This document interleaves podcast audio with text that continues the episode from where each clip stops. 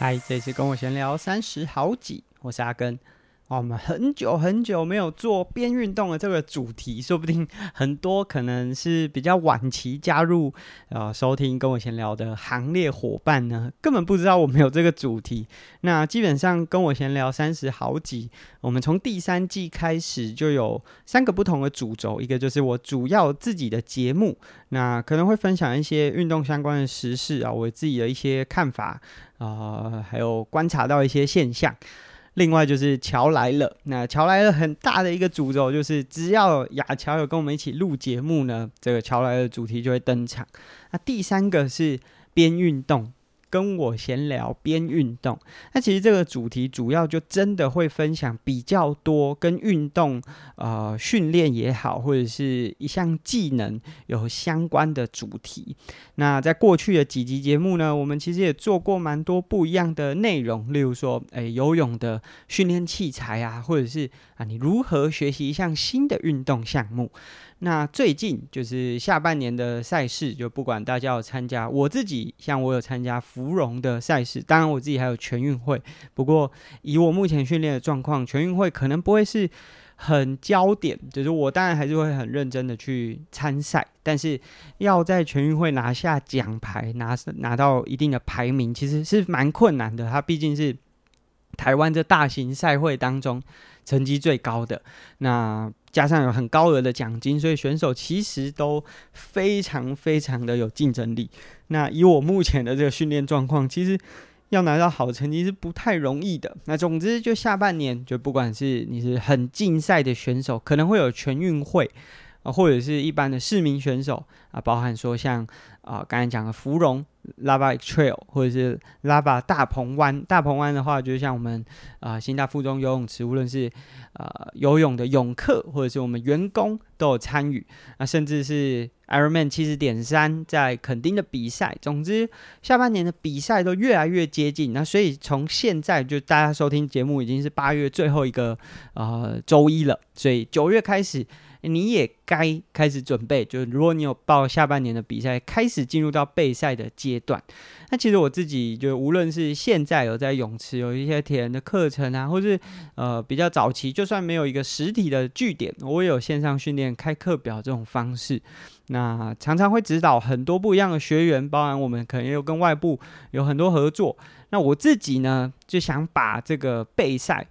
备赛的过程都会有一个训练课表，我觉得吃课表要有一个心态，所以今天就想针对这个心态来做分享。那我觉得应该要具备什么样的心态才是我觉得健康的？然后你在执行这个课表的时候，才会一步一步循序渐进达成你想达成的比赛目标。那无论你的比赛目标是想完成，就算只是完成啊，其实它有很多不同的程度嘛。有些人的完成是可以。健康的完成，我觉得这是最低限度。就是我们如果有在帮人家训练的话，健康完赛是一个最低限度。希望大家都可以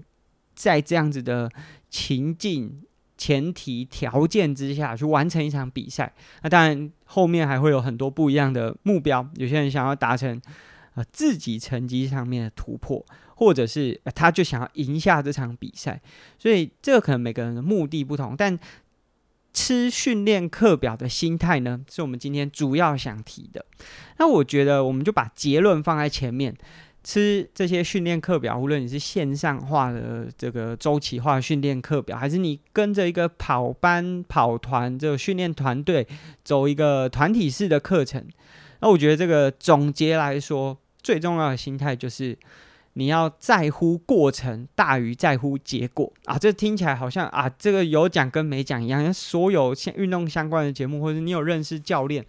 甚至只要是跟学习有关，大家都会讲这个，就是你应该要在乎你的训练过程，比起训练最终达成的那个结果。那但是我觉得啊，为什么我们会在今天这个节目当中要来分享？因为就即便是在乎。过程大于在乎结果，还是有程度级的。在不同的阶段呢、啊，其实大家都是一样，就心态都一样，都是在乎过程。我在乎我训练的时候，我有没有执行得好，我有没有把这个课表走得好，我有没有循序渐进，我有没有累积，这些都是过程。但是啊，在不同的程度阶段，其实我觉得会有不同层级。这个你对于训练的在乎，这个在乎过程对我来说，我们就把它分成五个级别。那第一个级别就是有没有规律训练啊？我们常常看到很多人报了一场比赛之后，三天打鱼两天晒网，也就是说这三天里面只练了一天，然后想到哎，好像应该要练好久好久没练了，来练一下，然后一直到可能赛前一个月两个礼拜才。这个很紧张，然后想说啊，好像不行了，该临时抱佛脚啊。但是啊，因为你的训练量累积又不够，所以这个佛脚抱下去啊，可能会恢复不回来啊，又影响比赛。所以这是我觉得第一个级别。就假设你在乎过程，在乎训练的过程，第一个级别就是你有没有规律的训练？诶，你是只有在比赛赛前才。想要下猛药，想要临时抱佛脚，还是说，诶，你这个训练呃非常的规律，从赛前的一个半月、两个月，甚至诶真的做到三个月，很稳定、很规律，每个礼拜就是练个三四天。我觉得这是第一个级别，就你有没有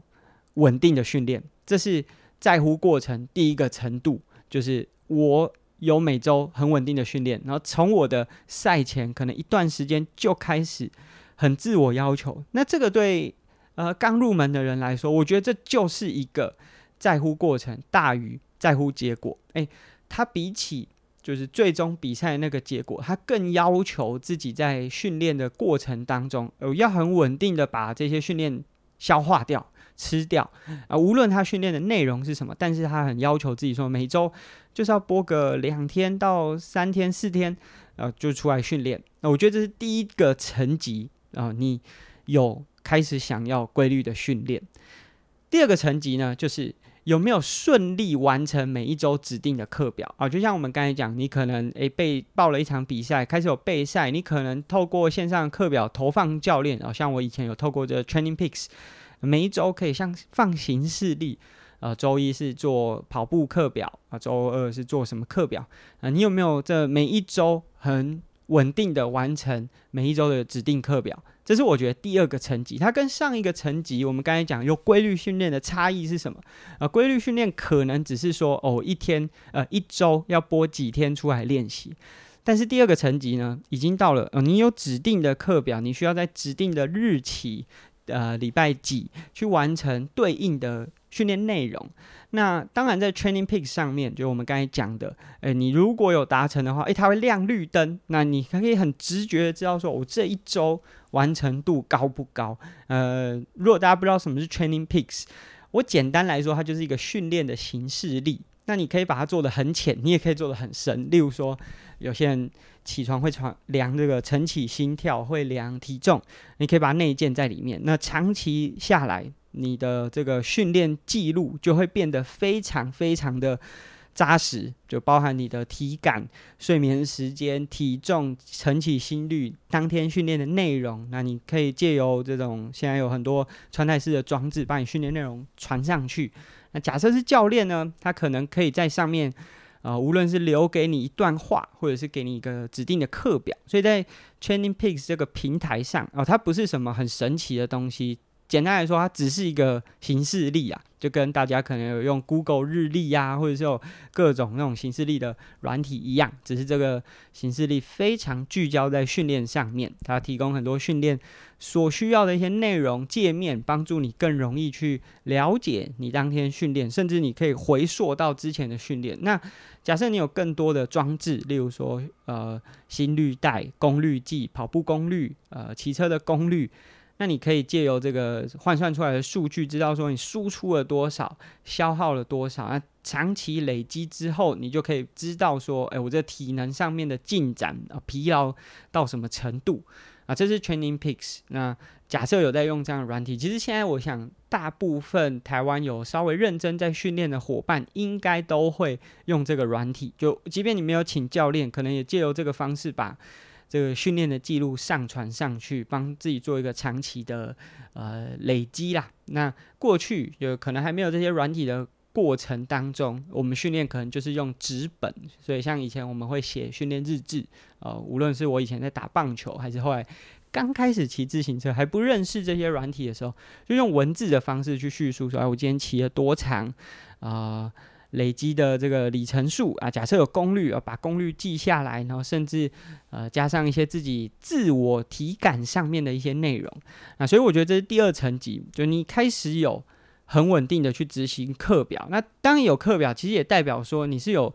规律、有计划性的去针对一场比赛去做准备。所以我觉得这是你在乎过程，在乎到说，哎，你开始把这个课表啊，很用心的去。安排也好，或者是执行，那有些人可能是有请教练，他可能没有安排，但是他很用心的去把它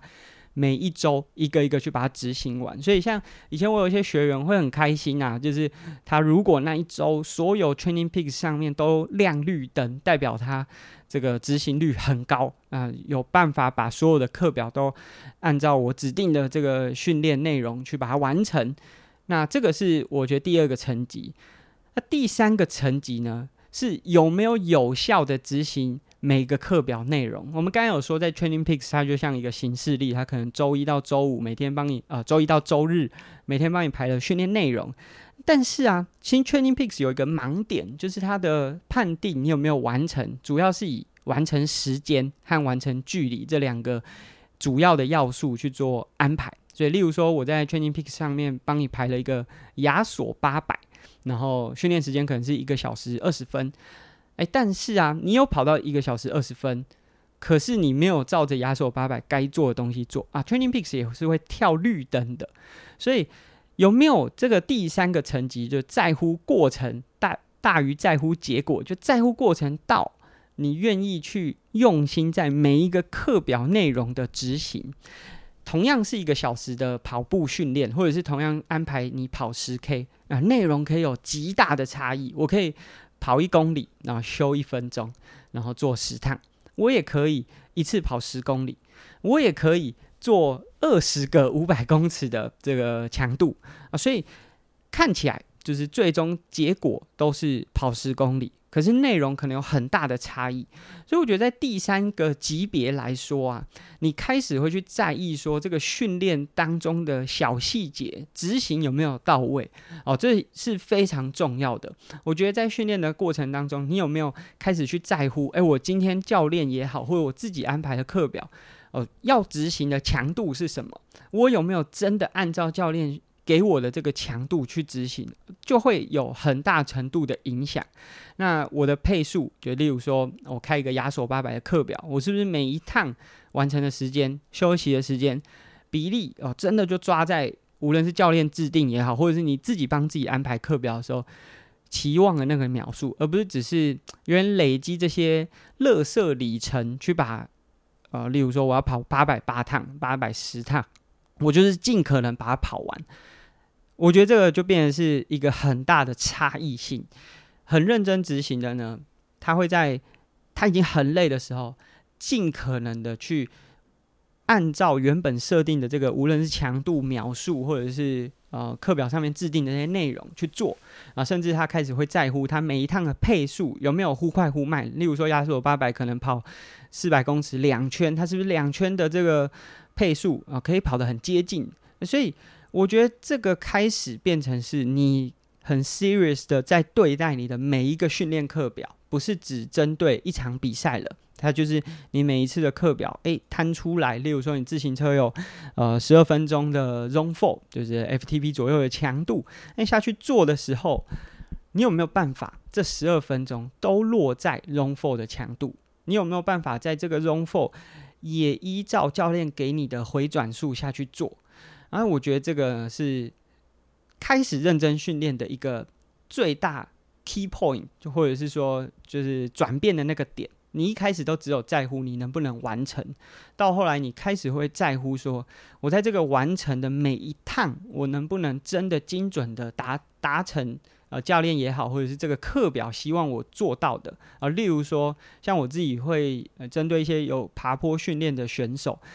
他们的 Zone 4，我可能一趟十二分钟啊，做四趟。第一趟可能是九十转，下一趟我要求他七十转、八十转，我会有转速上的变化。那假设你不是那么 care 教练给你的课表内容的时候，那你可能还在刚刚讲的上一个层级有没有完成一周的指定课表？那你可能不会那么 care 这个转速，或者是你有时候会觉得说，哦，我做不完的话，呃，单纯只是我当下不想做，但是你没有去意识到说，诶，九十转有九十转训练的目的，七十转有七十转训练的目的。那教练之所以这样排，其实都有他的呃。这个机转也好，或者是训练上面的目的，我觉得甚至有些自我要求的比较高的选手，他在执行这样课表，真的有一趟一趟去在乎的时候，哦，他到第三个等级这个阶段的时候，他已经可以开始感受到身体的变化。例如说，我们刚才讲的十二分钟，你在做呃不同转速的踩踏的时候，高一点的转速，心肺会比较喘；低一点的转速呢，比较不会那么喘，但是你的肌力会比较容易衰退，就是你脚会比较容易酸呐、啊。简单来说是这样，所以我觉得第三个级别啊，是我开始认为一个选手有进入到认真准备。就是我如果是一个严肃的教练，当然假设我是一个商业的教练，我可能不会把这个啊、视角或滤镜啊带得这么这么的哈扣。但是如果我是指导像呃，例如说点右啊，或者是一些青少年的选手，我要怎么认定他是一个认真的选手？就是他会很细节的去在乎这每一个小细节的差异，然后在乎他有没有执行的到位。所以我觉得以第三个级别，就我没有说嘛，我把这个在乎过程大于在乎结果分成五个程度啊，这第三个程度呢，我觉得如果可以达成这第三个程度，它大概已经是。目前在台湾 PR 八十的啦，优异的程度，你大于多数的玩家，所以我觉得这是以我若是一个认真在指导的教练的情境当中，我认为这个是认真训练选手基本要具备。我说的是基本哦，因为后面的四五两级才是我认为优秀的选手他们应该要去做到的。那第三个级别其实就是我们以目前国内的。玩家来说，其实真的是少数，就是真的除了把课表，就例如说教练帮你排了一周七天的课表，你有做完之外，要做到你每一趟都很细腻的去执行，达成教练给你的这个功课。我们把它讲的比较严肃一点，叫功课啦。但是我觉得对自我要求很高的选手来说，那个就是他与其他选手差异的。就是分歧点，就是如果他有在乎他所执行，他能够吃完，那他会比其他选手差异性会落在这些小细节上面。好，那级别来到第四级，就我认为说，他开始在乎过程，在乎到训练当下的小细节。所以除了有没有完成课表，我觉得完成课表真的就只是一个呃选手的基本盘。他教练今天排这个。用三四十五分钟两趟，他可以完成啊，听起来好像很困难的课表，很多人就觉得说啊，这就是选手的精神。我觉得那只是选手的基本吧，就教练排什么课表给你，你把它吃完，那就是你。你如果想要练习，这是基本盘啊。所以我觉得第四级是你能不能在训练当下去在乎那些小细节。除了把课表完成之外，你去感受在同样一个强度之下，那细微的动作或者出力模式的改变。而像我们刚才有讲，就是同样是十二分钟第四区间的强度，可能会帮你排九十转，那有可能会帮你排七十转。那你会不会去感受说，哦，这两个强度下面差异，呃，一些细节上面的变化？像我们刚才讲比较粗略的，就是这个。高转速的时候会比较喘，就因为你的节奏比较快嘛，所以肌肉收缩比较呃反复的次数比较多，所以这个心脏输出的速度频率也会需要跟上，所以你的心跳会比较跳得比较快，所以会比较喘。那比较低的转速，呃，例如说你是踩比较重齿比的，那你的肌肉会比较负担大，但是心肺相对来说，因为节奏没那么快，所以心肺。感觉喘的程度，呃，就会稍微降一点点。只是在同样都是第四区间哦，就不同的转速都会有影响。那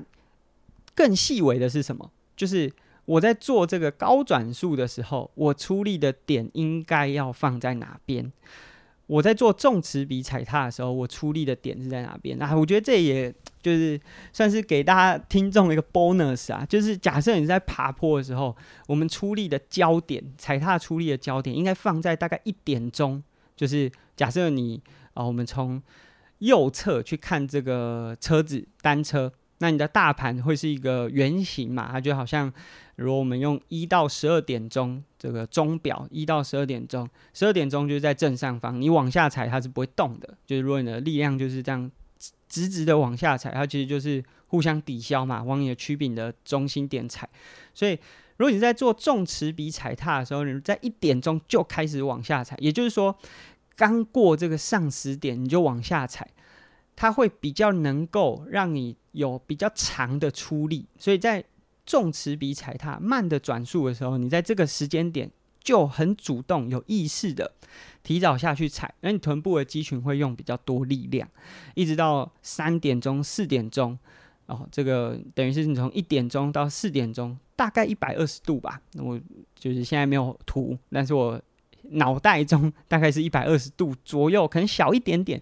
这个范围是可以出力的，但是呢，你如果转速稍微高一点，就是我们刚才讲说，同样都是第四区间，你如果做转速高一点的话，你可能没有办法来不及，因为你的两只脚都在转啊，我们不是只有单脚踩嘛，所以你两只脚都在踩的时候，转速高一点，你会来不及在一点钟就出力，所以可能你的意识会比较接近三点钟才开始下踩，那这个下踩的范围可能就只剩。大概二到三点钟方向，一直到四点到五点钟，那你还会需要有一点点连贯性，所以它踩的感觉会比较没有那么多用臀部、小腿的参与啊，会稍微多一点。就是你的转速越快，你的小腿的参与会越快，但这不会让你的小腿变粗。很多人会说什么骑车小腿会变粗，你去看那些职业精英的选手，哪一个小腿是很粗的？其实是出力的方式，在低转速和高转速之间的差异呢，会影响你肌肉出力的感受。所以这个是我觉得第四级别的，就是来到你很在乎过程，在乎到你训练的每一个踩踏的当下，在同样强度，你去感受每个动作的细节、出力的模式。那如果你能够这么细腻的去感受啊，有什么好处呢？就是我们常常。就是如果我状态很好的那天，我怎么踩都可以完成课表。诶，可是有时候我在一个礼拜，例如说，呃，我三周休一周，就是每三周会安排一个休息周，所以到了第三周可能是身体最疲劳的一个时间点。诶，那时候你要开始去找到我更有效率的去执行每 每一个课表，所以这个呢会是。当你到了训练量到了某个程度之后，啊、呃，你开始会去在乎每一个小细节。例如说，你在游泳的过程当中，我手入水的点在哪边？我要内一往内一点，就往中心点，头部的这个轴线中心点一点，还是入水点外面一点？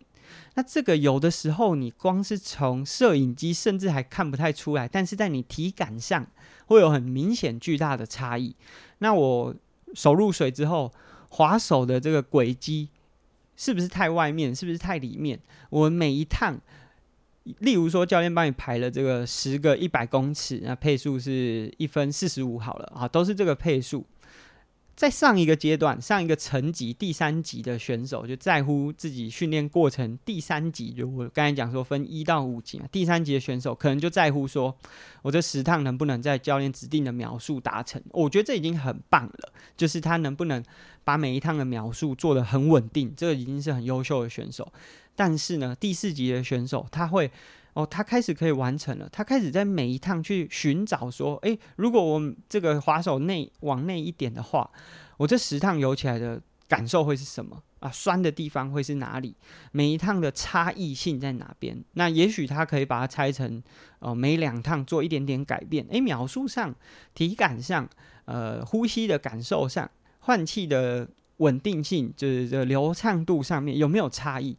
那我觉得这是第四级选手，就当你在乎你自己的训练来到了第四级，很重要的，就是你开始除了秒数能不能达标之外，去感受每一个每一个小细节，呃，这个踩踏也好，跑步的过程，摆手的幅度啊，甚至身体前倾的角度，就每一个感受，你都去试着在训练当中做调整。哦、人家说就是呃棒棒球里面大联盟的选手每一球都在调整，好的选手是这样。那差一点点的选手呢，可能是每个打席在调整。那再差一点点呢，是每天调整。那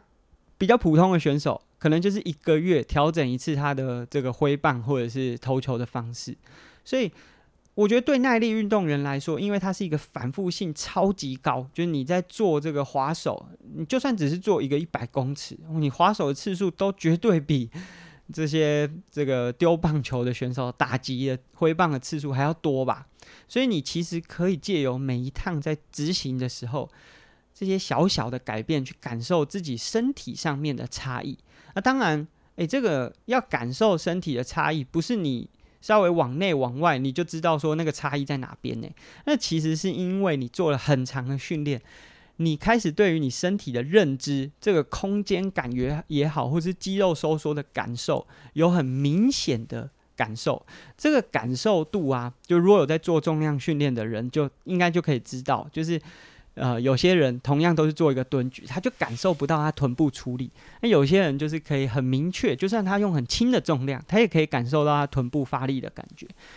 这跟训练的经验、时间长度是有很大的相关。所以第四级的这个级别啊，我觉得不只是。你很在乎小细节，是因为你的训练量累积到哦，你的身体的对于训练的敏感性很高，所以你在小细节的微调过程当中，你自己有办法发掘出哦很明显巨大的差异。也许同样另外一个人跟你做同一个课表，他在同一个时间点去做这样的调整，他可能还感受不出来。所以我觉得这是当你在乎这个训练过程到一个程度之后，这第四级别。已经开始变成是你跟一般选手很明显的差异。一般的选手可能就是完成教练的秒数啊，甚至很多一般的选手连秒数都达成不了。那假设你可以达成秒数了，你开始去在每一趟的细节当中感受自己的差异，不是好像我以前的教练会说，你奔兵日本兵啊，就是像攻击珍珠港的时候，就是狂冲啊，就是没有。没有思考的，就是一股脑的冲过去。我觉得到第四阶段的选手，你就不能只是啊跑步靠意志力啊，训练靠这个呃，好像一些比较我们想要提倡运动要有的啊坚持啊这些无谓 boy 没有啊。很多时候你已经生理上面有很多遇到门槛了，你开始借由一些小的修正。让你可以达成，所以说我觉得第四级别，我觉得第四级别已经是很难很难做到的。因为我自己就我骑车也许可以做到第四级别，游泳勉勉强强在某些动作之下，呃，就是例如说滑手的，我有做过的练习，我可以做到第四级别。但是例如说跑步，我没有那么喜欢跑步，所以我跑量也没那么多。我的第四级别，如果真的要去做一些小改变的时候，我还不一定真的感受得出来。那我觉得第四级别就是你要到了某个程度，才有办法很细微的去感受身体上面的差异。那最后一个呢，就是你在乎你的训练到什么程度呢？就在乎这个过程，在乎到除了训练以外的优化。我们刚才讲的这一周里面，你的训练，呃，有些人是能够循序渐进，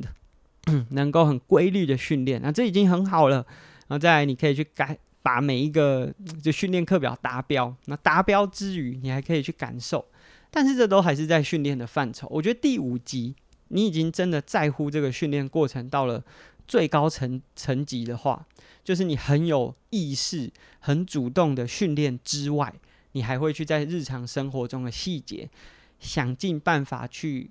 改善、优化、帮助你的训练。然后我举个例子，其实像。我想大家都很喜欢吃咸酥鸡呀，但是呢，我大概从高中吧，就是高中开始读体育班啊，棒球队。那我有的时候，呃，放假周末会回家，就想说啊，对自己好一点，买个咸酥鸡。诶，我其实高一高二的时候没有什么感觉，可是到了高三，我开始发觉，假设我前一天就是放假有吃咸酥鸡，回去训练的第一餐，我都会觉得身体很沉重、很疲劳、流汗。的时候，那个散热的感觉没有那么好。我开始会觉得说，诶，那我是不是可以借由这样子的修正，去让我的训练更优化？所以，很多人都会觉得说，诶，那些精英的选手啊，吃啊，饮食啊，怎么样，好像就可以帮助训练。诶，其实我觉得，或许这个吃真的会有影响。可是这些选手之所以发觉到这些事情，不是因为有人跟他讲说吃这个不好或者是怎么样，而是他真的在训练的过程当中，可能哦，我前一天有吃什么，导致我隔一天在训练的时候。状况诶比较好或比较不好，那他们可以开始在日常生活当中的细节呢去做这样子的调整啊，包含睡眠、包含饮食、包含你训练完之后喝水的量、包含所处的这个温度环境，就是例如说你已经做完一次高强度的训练，那你在休息的时候还在处在一个相对高温的环境，诶，那。其实对于身体的修复来说，也会造成一些影响。我们当然可以借由很多选手的分享，知道这个呃结论。但是我觉得第五个层级的选手之所以我觉得他是最高级的，是因为他借由自己身体的感受哦，他在每一次生活当中的细节呃都去做微调。我觉得我们刚才讲的都很显性哦，就是睡眠、饮食，这都是大家。大概用想的都会知道，说他对运动表现是有相关的。可是我觉得我自己还有另外一个体验，就是工作。在工作的时候，就是假设我前一天是一个高度用脑，就是这个用脑啊，不只是创造力相关，它可能涵盖了一些我自己很不想做的，然后必须要很勉强自己。在工作上面，我才有办法去把它完成的这种工作，我对我自己隔天的训练表现会有一定的影响，包含我隔天早上起床对于训练的渴望程度也会受到一点打折。那这是我自己在生活当中发现的，呃，这个其实很很不明显，呃，如果单纯你只是就是在训练的过程当中。一两次经历过这样的事件，那隔天早上起床，你发现好像没有那么想训练，或者是训练的品质比较没那么不好。其实你不会去感受到说，他跟你前一天做的那件事情是有相关的。其实他花了很长的时间，啊，你去感受之后，你才发觉说，哦，原来这彼此之间是有相关。那我要怎么优化？那是不是我在训练的排程当中，也许我要做一个高难度训练，前一天在工作事务。排程上面可以做一些调整。啊，当然我觉得这不是容易的事情，所以而这也是为什么职业选手很困难嘛，就是他如果想要把这所有的东西都优化的话，有很多是我们一般人没有办法达成的，所以这个是我觉得就是我们都知道，训练就是参与一场比赛，应该要训练在乎这个过程大于最终的结果，最终的结果其实只是好像一面镜子。召回你当初在训练的时候，你有没有足够的用心？可是这个过程其实是有程度级的啊。对于很多就是，其实说真的，就是台湾目前大部分很多报了一场比赛之后的人来说，他可能就只是一时脑冲啊。所以比赛都是到了最后一个月、最后两个礼拜才要开始训练啊。对我来说，这个可能连第一级在乎过程都不到。那。随着你的这个在乎的程度，我把它分成五个级别啊，我觉得这是我们可以去感受它的。那这个细节啊，其实大家是可以慢慢的在你日常生活当中的训练当中去感受。诶，其实不知道大家有没有发现到，我们刚才讲的这训练的一到五个级别，但其实我们完全没有去讲训练量啊，就我们没有去说这个选手训练量是怎么样。因为我觉得，就算他一个礼拜只练两次，只练三次，可是他真的非常在乎，有意识的去执行，不是你的训练是狼吞虎咽，就是好像只是把它做完。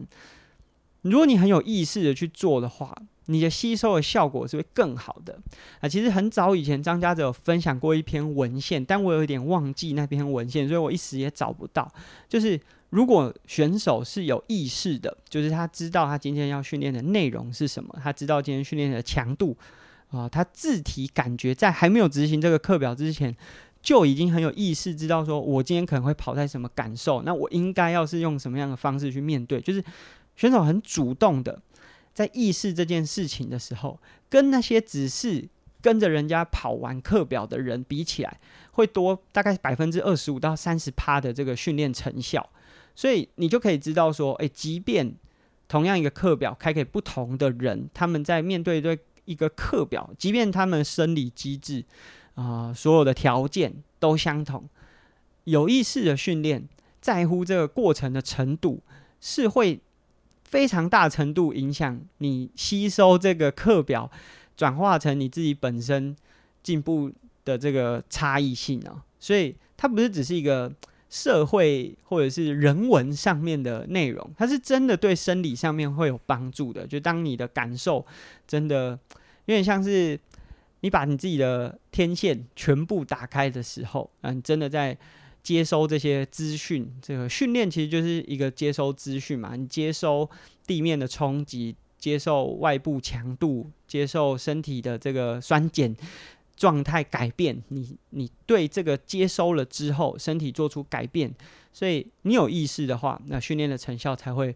跟别人有所差异。那我觉得现在其实有越来越多的训练器材也好，或者是方式，可以帮助你。度过那些无趣的时光，所以会更容易达成课表。就我们刚才讲的第二集、第三集，就是你开始可以去把每一趟课表按照教练要求的趟数、呃强度、时间去达成。哦，有越来越多器材，包含像自行车来说，这功率训练台它有 ERG 模式，它可以帮助你就傻傻的，你就是一直维持九十转，甚至不维持九十转，都还是那个输出功率。啊，可是啊，这某种程度让你失去了那个感受的能力。你只是为了做完那个训练，不是好好完成那个训练，不是有感知的去吸收那个训练。我觉得这个其实是随着科技越来越进步之后，其实在训练的品质内容上面受到很大的挑战和影响。那当然，就是我其实其实刚才讲了一到五级嘛。诶，我自己其实有发现到，有很多人没有规律训练，但是已经在学人家去要做第四、第五级的要求，就是他会啊不断的，他其实也没练多少啊，课表执行度也很差，可是整天在问人家说，哦，我这踩踏啊有没有需要修正？我这滑手啊要内一点、外一点？诶，好像显性表象的来说，他已经在做第四级要做的事情，可是我们刚刚也讲了，就这个。显性的这种改变啊，你也许可以从动作的外观上，或者是呃手机拍得出来的这些画面上看出改变。可是从事的当事人如果没有那么规律的训练，他没有办法感知嘛。这他感知他的雷达没有内建这个系统，他没有办法接收这这个面向的频率，你是没有办法改善的。所以，即便啊、哦，你有这样子的。意识意识到说，哦，我也许踩踏需要做一点修正，我也许在日常生活当中饮食需要做一点修正。可是啊，如果你没有量的累积，其实也都是假的。所以很多就是大家对于科学化训练的想法，都会觉得说，哦，就是要很有效率啊，做做这个训练的时候，呃，像我们刚才讲的，你如果天线有打开，很主动的做训练，可能这个训练的品质会比。完全不知道，在做同一份课表，可能有百分之二十五到三十的这个成效差异哦，听起来这很科学嘛。但是啊，不代表你不需要量的累积，去让你的身体开始感受到这些真的就是细节啊。我举个例子，就是我自己在带几次这个呃新大附中团练的时候，就我们会出去骑车再回来，我有时候会骑完车，然后让大家踢一个。十分钟或者四百公尺的踢水，啊，很累啊，就是你已经骑完车，脚已经很疲劳，还要踢水。诶，其实你在这样疲劳的状态之下，如果你乱踢，就是很像原本体力很好的时候用猛力下去踢，啊，一下就抽筋了。所以你为了要在抽筋和不抽筋之间找到一个最有效率出力的方法，诶，其实你会自己主动的去微调。可是啊。假设我跟你讲说，你去做一个十分钟的踢水，然后去找到最舒服的那个感觉，但是没有做那个前面的六十公里骑乘，两个小时的骑乘，哎，那你就是抓不到那个感觉嘛，你就是没有办法在身体已经比较疲劳的状态下面去学习怎么用比较有效率的方式去踢水，所以大家都会期待我们的训练要很科学，要上太空，哎，但是不代表上了太空。猪公就不杀了，就你就不需要这些基础量的累积呀、啊。呃，即便这些看起来很科学的单位、很科学的国家，他们的训练量绝对都不少。所以，我们今天分享一个做课表的心态，就是你要在乎过程，比在乎结果还要更在乎。听起来很容易理解，但我自己把它分成五个不同等级、不同程度的在乎。那也许就接下来大家九月开始，我们陆续要准备下半年的训练了。呃，我觉得不是每个时候都有办法铭记在心啦。你跑到很喘的时候，你只会想要就把那个课表完成。所以它其实是当你训练的这个自我要求和呃经验到了一定的程度之后，你自然会去感知到。你有余裕的时候，你自然会再去多一点感知。啊、你在累的时候，你因为这个感知的习惯，让你知道说，诶，或许我可以做一点调整。所以，即便我们已经知道这个感知很重要，但是量还是很重要。所以，你要先能够稳定规律的训练，才会有后面的二三四五级。那我们今天啊、跟我闲聊变运动的节目呢，和大家分享，我自己觉得有做课表。最重要的事情，那不是说哦，我拿到了呃多厉害的课表就一定会完成。但假设你有今天讲的这个在乎过程，在乎到第三级、第四级甚至第五级的程度的时候啊，其实你自己对于训练品质的要求，其实我相信啊，就算我们刚才讲的这些优点都没有，你如果都可以做到这个程度的话，其实你对于自己训练的要。对自己训练品质的要求一定会非常好。那今天的节目呢，也是在一个就是非常啊、距离上架压线的时间点录制的，所以应该一刀未剪啦。所以如果中间有一些啊卡痰呐、嘴巴干呐这些状况的话，请大家多多包涵。那这是我们今天的节目，希望之后还有更多机会和大家分享，跟我闲聊边运动啊，和大家更分享更多这些运动相关的知识。那这是今天的节目，喜欢节目的话，可以在 Apple Podcast 或 Spotify 上面给我们评价或者留言。我们今天也加一个投票好了，就是如果你是用 Spotify 呃参与我们就是这个听众的行列的话。我们来投票一下，就是你自己觉得你自己是有感知训练到什么样的级别？那我们把它分成两个就好，因为就是太多的话，那就是大家可能也不好意思选自己对应的那个级别，我们就分成一二三和四五。我们来看看有没有足够多的听众已经达到四五级哦。我今天结尾也岔题一下，就是我自己觉得啊，台湾运动。环境或者是这运动产业要到什么程度才会好？就是我们刚才讲第三级 PR 就已经八十了，我觉得至少要到第四级 PR 八十，我觉得那才有办法让我们台湾的运动产业是比较健康的。因为我们刚才讲了嘛，第三级只是把课表完成，就是有按照教练要求完成，我觉得这样就已经赢过全台湾百分之八十的人呐、那这样这个，我觉得这标准太低了吧？就是如果在乎训练的人那么少，你要怎么能够支撑台湾这些不一样运动的产业？我指的是广泛指各种运动项目啊、例如说耐力运动也好啊、球类运动也好，要能够在乎自己训练达到第四级的人，才有办法赢过百分之八十的人。我觉得那个才有办法支撑起台湾运动训练或整体的这个运动环境。那这是我们今天的节目，希望大家会喜欢。下期见喽，拜拜。